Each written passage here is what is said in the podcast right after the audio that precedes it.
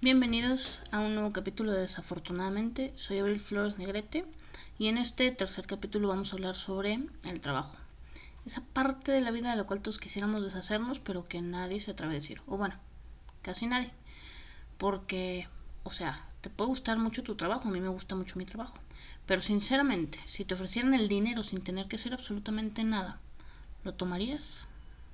Y yo decía casi nadie porque, bueno, también hay gente, o habemos, creo que me puedo contar de repente, en algunas ocasiones dentro de, hay gente que es adicta al trabajo, o habemos gente que somos adictos al trabajo.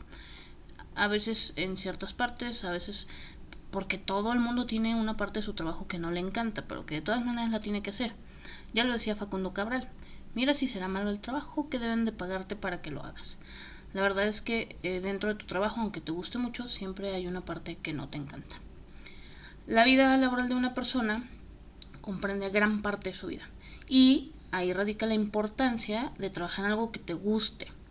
Y no, no es como que vayas a sentir que no trabajaste nunca, pero realmente si te gusta lo que haces, pues lo vas a llevar un poquito más fácil. Y aun cuando no te encante tu trabajo, la verdad es que búscale, tiene que haber algo que te guste. Si de a tiro odias tu trabajo, la verdad es que mejor renuncia, búscate otro trabajo que no te sea tan tedioso, que no te sea tan horrible de levantarte temprano todos los días para ir a trabajar.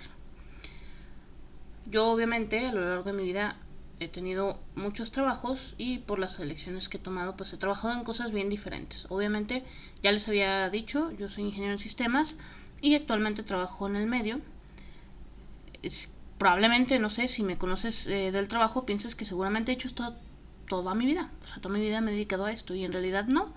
En realidad comencé a estudiar la ingeniería a los 25 y empecé a trabajar de esto apenas hace unos años, a los 28. Entonces, eh, pues vamos a ponerle una cronología al asunto. Eh, obviamente he tenido más trabajos, pero voy a tomar solamente los últimos tres.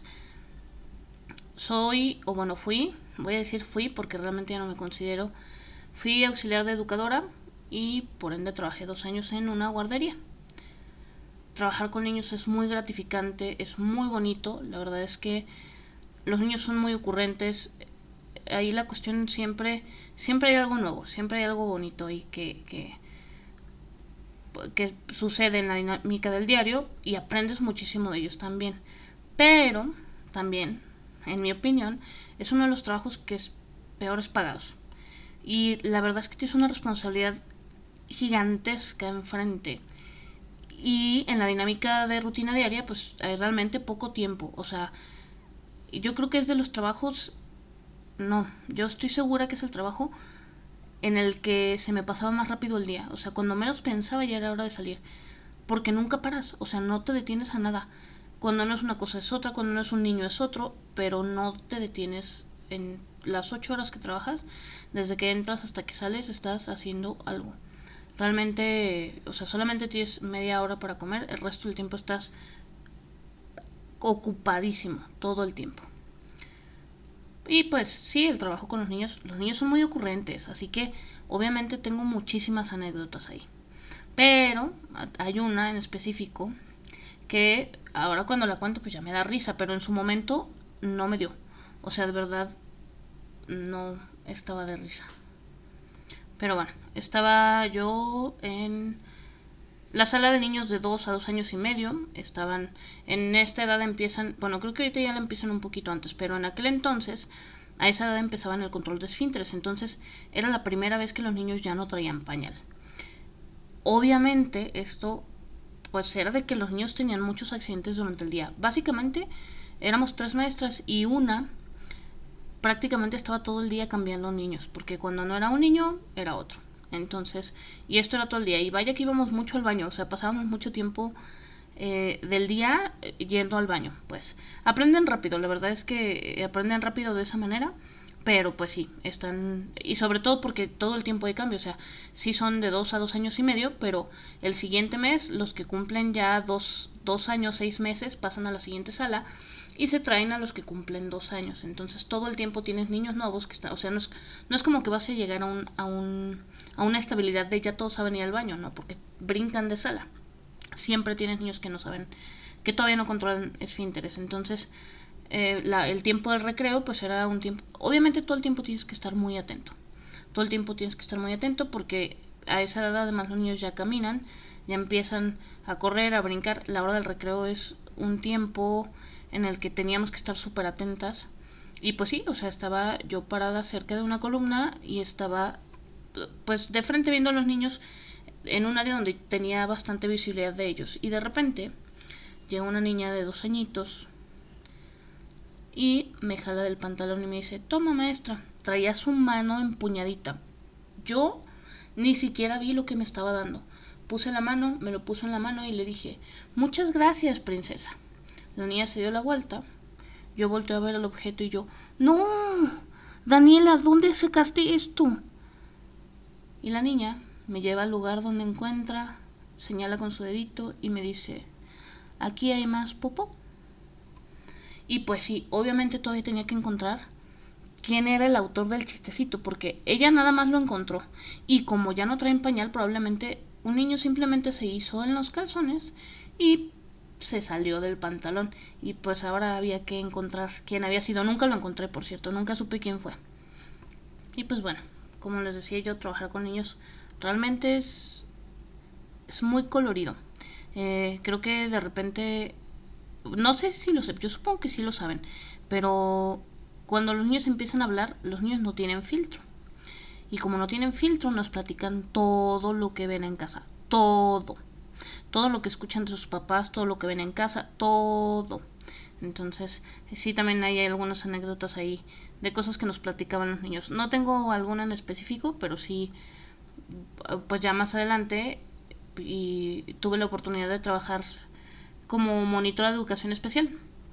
Eh, trabajaba con un niño autista, Alex, tenía nueve años cuando entré con él, era un niño grande, que estaba en tercero de primaria, si no me falla, tercero de primaria, y pues básicamente tenía que llevarlo a la escuela, tenía que ir por él a su casa, llevarlo a la escuela, estar como su sombra con él todo el día y después regresarlo a su casa. Trabajar con un niño autista realmente eh, te reta muchísimo. Te reta muchísimo porque, bueno, en el caso de Alex, él no se comunicaba verbalmente. Entonces, pues sí, sí tuvimos un periodo de adaptación eh, complicado. Yo creo que, porque además a los niños autistas no les gusta el cambio. Entonces, él estaba acostumbrado a hacer siempre lo que quería y de repente entré yo y metí cambios a su rutina, lo cual no le parecía. Eh, y que obviamente empezamos a trabajar. Aprendí muchísimo de él y él también avanzó muchísimo en muchísimas cosas. O sea, por ejemplo, al principio me acuerdo que yo todos los días, o sea, me mandaban en su mochila un cambio de ropa, porque Alex al principio se hacía pipí en la ropa. Entonces, este, pues siempre había un cambio y yo la primera, creo que me tomó una semana, una semana y cachito, que aprendiera a ir al baño en la escuela, entonces eventualmente este cambio de ropa pues ya no fue necesario, o sea, ya era el mismo cambio de ropa que iba y venía porque Alex ya no lo necesitaba porque parte de la rutina que le había puesto era ir, cada que entrábamos entraba al baño, entonces eh, después poco antes del receso volvía a ir al baño, en el antes de entrar al salón otra vez entraba al baño, entonces era esto muy repetitivo a manera de y sí, eventualmente pues ya no, no necesitaba el cambio y me dejaron de mandar el cambio de la ropa. Y todo bien, o sea, todo perfecto, avanzó también en muchos otros temas, ya estaba más tiempo dentro del salón, ya estaba aprendiendo a sumar, ya os digo, ya él ya sabía el abecedario, pero lo estaba enseñando a leer sílabas. Y sí, se empezaron a hacer algunos eh, cambios en su rutina que fueron beneficiosos. Sí, para él es muy complicado el cambio, o sea, yo me acuerdo muchísimo en los, los cambios de horario eran o sea para mí era una cosa muy normal X en la vida no o sea yo igual me levantaba y obviamente notaba que el día estaba más claro o más oscuro según el cambio de horario que tocara, pero para él sí era algo que le representaba algo muy complicado de adaptar. O sea, Alex no tenía reloj, no sabía leer la hora que yo sepa, pero Alex siempre sabía qué hora era. O sea, era una cosa pero impresionante. Entonces, el cambio de horario le representaba mucho problema porque cuando desde que yo ya pasaba por él lo notaba porque ya se subía enojado al carro porque para él o íbamos muy temprano o íbamos muy tarde de lo acostumbrado. Y muchas veces en esos cambios de horario era un show. No se quería bajar del carro, no quería trabajar, estaba emberrinchado casi todo el día y hacía cosas, o sea, que representaba su molestia del hecho de que le habíamos hecho un cambio a su rutina. Y en realidad, pues, o sea, una persona como ustedes o como yo probablemente puedan adaptarse perfectamente a un cambio de horario, pues es algo que tenemos además haciendo mucho tiempo. El resto de los niños en su salón obviamente no tenían problema. El problema de Alex era que le habían cambiado su rutina y eso para él era muy molesto. Y bueno, un día llegamos a la escuela, había llovido. Alex entró al baño, yo lo esperé afuera como de costumbre, eh, porque obviamente Alex entraba al baño de niños. Y, o sea, a veces Alex estaba dentro y entraban más niños y para ellos pues era muy incómodo. Entonces, digo, al principio sí entraba con él al baño, pero eventualmente cuando creamos una rutina y Alex siempre hacía lo mismo dentro del baño, pues entonces ya lo esperaba afuera. Y a veces se tardaba un poquito más porque para él era vital que hiciera pipí en la mañana. O sea, él entraba al baño y no se salía del baño hasta que hubiera hecho pipí. Pero a veces no tienes ganas en el momento y Alejandro realmente se concentraba mucho hasta que hacía pipí. Bueno, pues un día llegamos, había llovido, entonces estaba todo el piso mojado. Él se metió al baño, yo lo esperé afuera. Y pues sí, o sea, se empezó a tardar un poco y un poco más y un poco más hasta que de repente dije, oye, pues no, yo creo que ya se tardó mucho este niño, a lo mejor no tiene ganas. Y, o sea, yo ya iba para dentro del baño cuando de repente lo veo salir sin zapatos, sin pantalón, sin calzones, pero con los calcetines bien puestos a pisarlo mojado, como no. Y entonces yo no entendía qué había pasado, o sea, ahora por qué eso, eso nunca lo había hecho, entonces bueno, regresé al baño, pues resulta que sí había un desastre dentro del baño, eh, resulta que Alex traía diarrea ese día, pero como en su rutina solo hace pipí, pues él se puso en, para hacer pipí y pues no hizo pipí, o sea, con el pantalón arriba, con los y obviamente pues no quería salir así, entonces se quitó todo para salir. Realmente fue un show porque, como les digo, ya no traía cambio de ropa de él en la mochila porque pues ya no se había necesitado. Entonces dije, ¿ahora qué voy a hacer? ¿Qué voy a hacer? Además el niño está todo embarrado, que como les decía era un niño grande. Realmente estaba pensando cómo resolver cuando dije, bueno, primero tengo que limpiarlo, entonces fui a su salón, porque a los niños les piden siempre un paquete de toallitas húmedas, lo agradezco mil, qué bueno, porque la maestra me dio hasta dos paquetes y me dijo, no, pues lo que necesites. Y obviamente limpié lo más que pude Alejandro, pero todavía faltaba sacarlo de la escuela, o sea, no lo podía dejar en la escuela porque el niño no traía ni calzones ni pantalón. ¿Cómo no podíamos estar en la escuela? Pero tampoco, ¿cómo lo sacaba así hasta el carro sin nada? Entonces eh, me encontré con la ah, personal de intendencia que iba pasando y le pedí dos bolsas negras. En una metí toda la ropa de Alex y, en, y con la otra hice pues un vestido. O sea, le hice, traía unas tijeritas y le hice, hay unos cortes y le hice un vestido básicamente. Le amarré la chamarra porque se le levantaba un poquito. Le amarré la chamarra a la cintura y pues así lo tuve que sacar. Y pues bueno, fue un evento aislado. La verdad es que no regresamos porque les voy a decir una cosa, con ellos es bien, es, es una cosa bien chistosa, porque por ejemplo, Alex hacía una cosa un día y para él ya era casi rutina. O sea, al día siguiente la repetía y al día siguiente la repetía.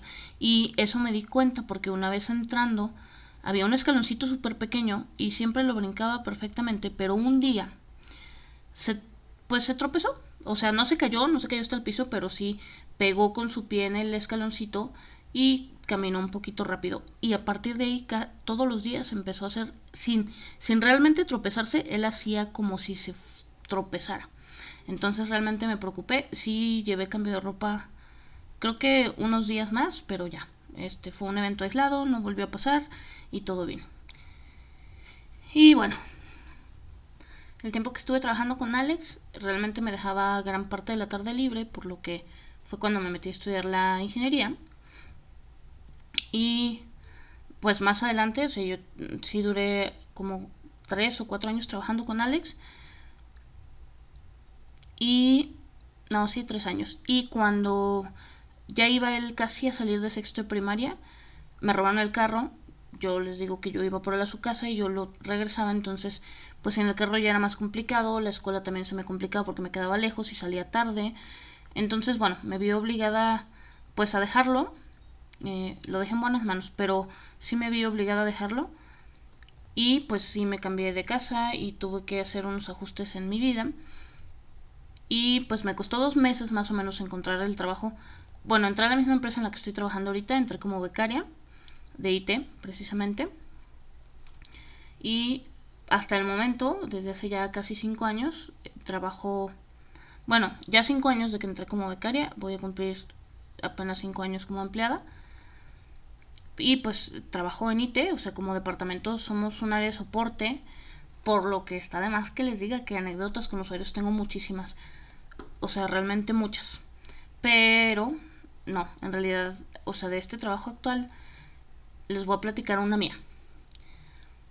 Una en la que ni siquiera me puedo defender. O sea, no sé qué onda con mi cerebro, no sé qué, o sea, no sé por qué le pasó esto, pero pues sí, o sea, les voy a platicar de cuando aseguré que Santa Claus no estaba en la junta en la que yo había estado. Y pues bueno, había empezado, habíamos tenido un problema con un proceso en específico. Y encontrar cómo funcionaba el proceso pues fue un poquito complicado porque no, como que nadie sabía cómo funcionaba realmente. Total que encontramos cómo funciona y al mapear el proceso completo nos dimos cuenta que esa validación se hacía básicamente dos veces. Entonces, pues no tenía caso tener la misma validación dos veces, una media del proceso y otra al final. Entonces, estando en junta, y no era yo, o sea, estaba mi jefe también, estaba yo y estaban algunas otras áreas, entre ellos estaba el área de pruebas que incluía parte del proceso. Y entonces ahí entre todos dijimos, no, bueno, pues hay que quitar esa parte en medio, que es la que está ocasionando problemas ahorita, porque de todas maneras esa misma validación ya se hace al final. No, pues que sí, sí, hay que quitarla y no sé qué. Entonces salgo a la junta y me dice mi jefe, eh, haz una junta con calidad. Calidad no estaba en la junta, aclarando, eh, haz una junta con calidad y pídele si te puede apoyar a mapear el proceso completo y todo lo que conlleva para poder quitar el proceso sin pegarle a nada más. Ah, muy bien, de acuerdo. Entonces, pues sí, hice una junta con eh, la chava de calidad y pues sí, ya vino a mi lugar y estuvimos ahí hablando. Le dije, oye, fíjate que estuvimos una junta en la mañana, estaba pruebas, estaba tal, estaba no sé quién, bla, bla. Y pues decidimos que se va a quitar esta parte del proceso. Y entonces ella me dice, ay, no, pero yo creo que no, porque esa fue una validación que pidió el cliente. Y yo, o sea, sí, pero también se hace al final, entonces no tiene caso que se haga dos veces. Y ay, pues es que yo considero que no se tiene que quitar porque además fue una validación que pidió el cliente. O sea, sí, pero está dos veces. ¿Para qué hacemos lo mismo dos veces? Ay, no sé, yo considero que igual hay que decirle a pruebas. Y yo, no te preocupes, pruebas estaba en la junta. O sea, estaba ahí el chavo de pruebas y él dijo que estaba de acuerdo. Y entonces me pregunta, ¿y quién era el de pruebas? Y yo, la verdad es que, recuerden que tengo prosopagnosia, pues, o sea, no los conocía, porque usualmente no conozco a la gente. Entonces no sabía quién era quién, pero realmente de ese proyecto en específico solo hay dos ingenieros de pruebas.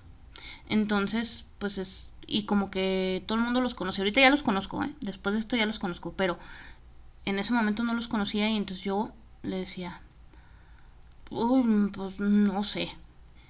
Y me dice, no, no, oye, no era, no era Charlie. Y yo no, pues la verdad no sé. Me dice, ¿y no era Santa Claus? Y en ese momento, mi cerebro mm, no se parecía a Santa Claus. O sea, si al ingeniero le dicen Santa Claus, seguramente es porque se parece. Y el ingeniero que estaba en la junta no se parecía a Santa Claus. No, Santa Claus no era. Y yo, bien segura de mí misma, le contesto. No, Santa Claus no era. Y a ella le dio un montón de risa. Pero realmente creyó que era broma, o sea, realmente creyó que era broma y de repente me dice, Santa Cruz, el ingeniero Santa Cruz. En ese momento todo me hizo lógica, o sea, obviamente, ¿quién iba a preguntar, o sea, quién iba a preguntar por Santa Claus, por Dios? Y aún cuando a alguien, algún ingeniero le dijeran Santa Claus, ¿qué necesidad tenía la de calidad de preguntarme por el apodo del ingeniero en vez de por el nombre? Por Dios. O sea, no, no lo podía creer y realmente pues me reí así como poquito y ella realmente creyó, o al menos eso espero, o sea, realmente espero que haya creído que fue broma y pues obviamente el tema no se ha vuelto a tocar, pero, o sea, es un hecho que de repente yo, a mis compañeros que ya les conté la historia, eh, de repente cuando tengo que trabajar con el ingeniero Santa Cruz, de repente todavía digo Santa Cruz cuando no me acuerdo de su nombre. Pero, pues sí, o sea, es, y no fue hace mucho tampoco, o sea, de verdad no tengo ni defensa. Y pues eso sería todo para este capítulo. No se les olvide seguirme en mis redes sociales. Platíquenme sus anécdotas. Realmente no me dejen abajo. Yo sé que ustedes también tienen anécdotas así como las mías. Y pues recuerden, el podcast lo pueden escuchar en Spotify, en Apple Podcast, en Pocket Cast, en Google Cast, en Breaker, en Radio Public. Realmente tenemos muchas opciones. No se preocupen si no tienen cuenta de Spotify o de Apple Podcast. Hay muchas opciones. También se puede escuchar directamente en Anchor o inclusive en la página. La página es desafortunadamente.com, tal cual. Y recuerden que en el trabajo hay que dar el 100%. Y esto se puede lograr si damos 18 el lunes, 23 el martes, 25 el miércoles, 22 el jueves y 12 el viernes.